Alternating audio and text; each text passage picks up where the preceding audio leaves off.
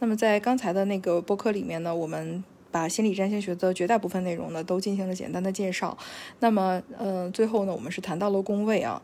那么实际上呢，就比如说二宫和八宫，它的互动是代表了人类的个性意识和无意识的一种互动。那么还有呢，就是像一些负面的、受挫的啊这种负面的情绪呢，它其实又比较复杂的在十宫和四宫然后之间啊转换，然后又。有四宫，还有八宫、十二宫的互动，最后呢形成了情节和原型。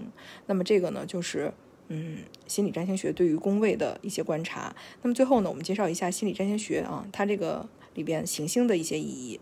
那么在心理占星学里边呢，行星代表的意义呢非常复杂，而且呢不同的心理占星师呢，他们对于行星的这种理解哈和他们的呃看法是不一样的。这个呢是。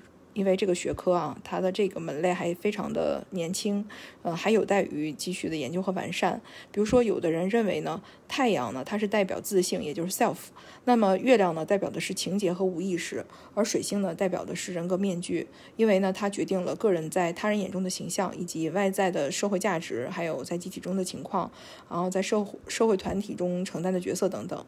那么金星呢，代表了阿尼玛；火星代表了阿尼玛斯啊；木星代表了自我。因为它可以代表一个人可以改变的人生观的哲学取向，那么土星呢代表了阴影，因为它是可以调节的力量。那么这样的说法呢，确实，呃。谋合了某些部分的荣格学说，但是呢，却很难自圆其说。比如说，嗯，太阳如果它代表了自信，那么又岂能符合自信当中完整自我的这个定义呢？那如果月亮它确实可以代表部分情节和无意识的情绪反应，但水星又代表了人格面具，它也代表了水星的变化能力。那么这些论述呢，仍然需要我们加以思考，不能就完全照搬啊。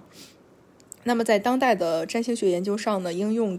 荣格的心理学分析，且比较有系统的完整的心理学占星者呢，有三位，分别是哈马克、宗宗达格、利兹格林，还有史蒂芬阿若优。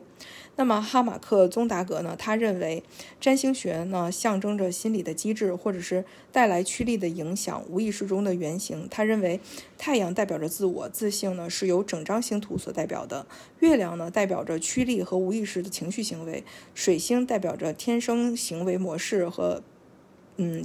水星代表着天生的行为模式的表现，还有它的自我呈现。那金星代表着呢与人际关系的驱力啊，寻求渴望被他人的认同啊。还有火星呢是反之，寻找对抗他人对外的行为。那金星和火星呢这两者呢又代表着性的伴侣。木星呢代表着追求宗教和精神提升的驱力。那么土星呢代表着与自我情节抗衡和控制力量，还有自我压抑。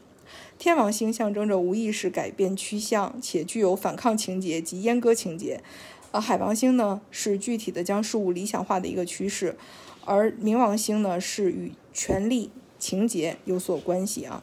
就是冥王星它是一种权力的情节，那同时也是一种使人发现自我弱点和改革的重要的关键。那么这个呢是哈马克呃宗达格的理论。那么呃英国心理占星中心呢创立者利兹格林。嗯，他是一位博士了，他也有一套不尽相同的看法啊。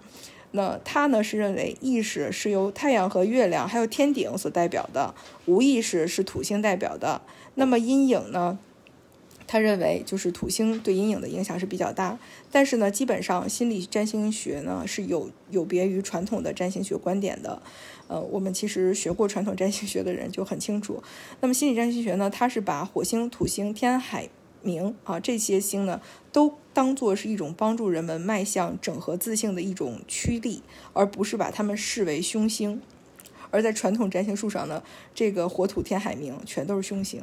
那么此外呢，利兹格林呢，他还利用分析心理学和神话与心理学原型的理论结合，应用在了行星的解释还有整体的星盘的解读当中。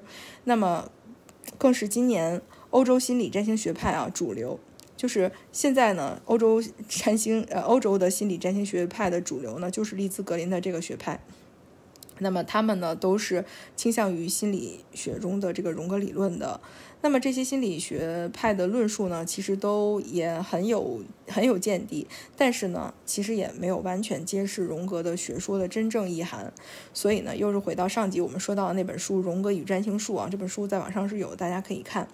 嗯，其实那里边呢，对于就是心理学派、心理占星学派的这些理论讨论啊，还有一些见解呢，是提出了。审慎的质疑的啊，所以 也受到了很多心理学家的这个心理占星学家的排斥。呃，总之呢，心理占星学呢，它的发展还有很多的成长空间啊。如果你有兴趣呢，那心理占星学呢，也是一个非常值得研究的领域。那如果你对心理占星学感兴趣呢，也欢迎你关注呃我的这个播客，以后呢还会有更多关于占星术的文章的介绍。谢谢大家，我是占星师 Grace，也欢迎你关注嗯。播客和我的同名公众号 Grace 看星盘。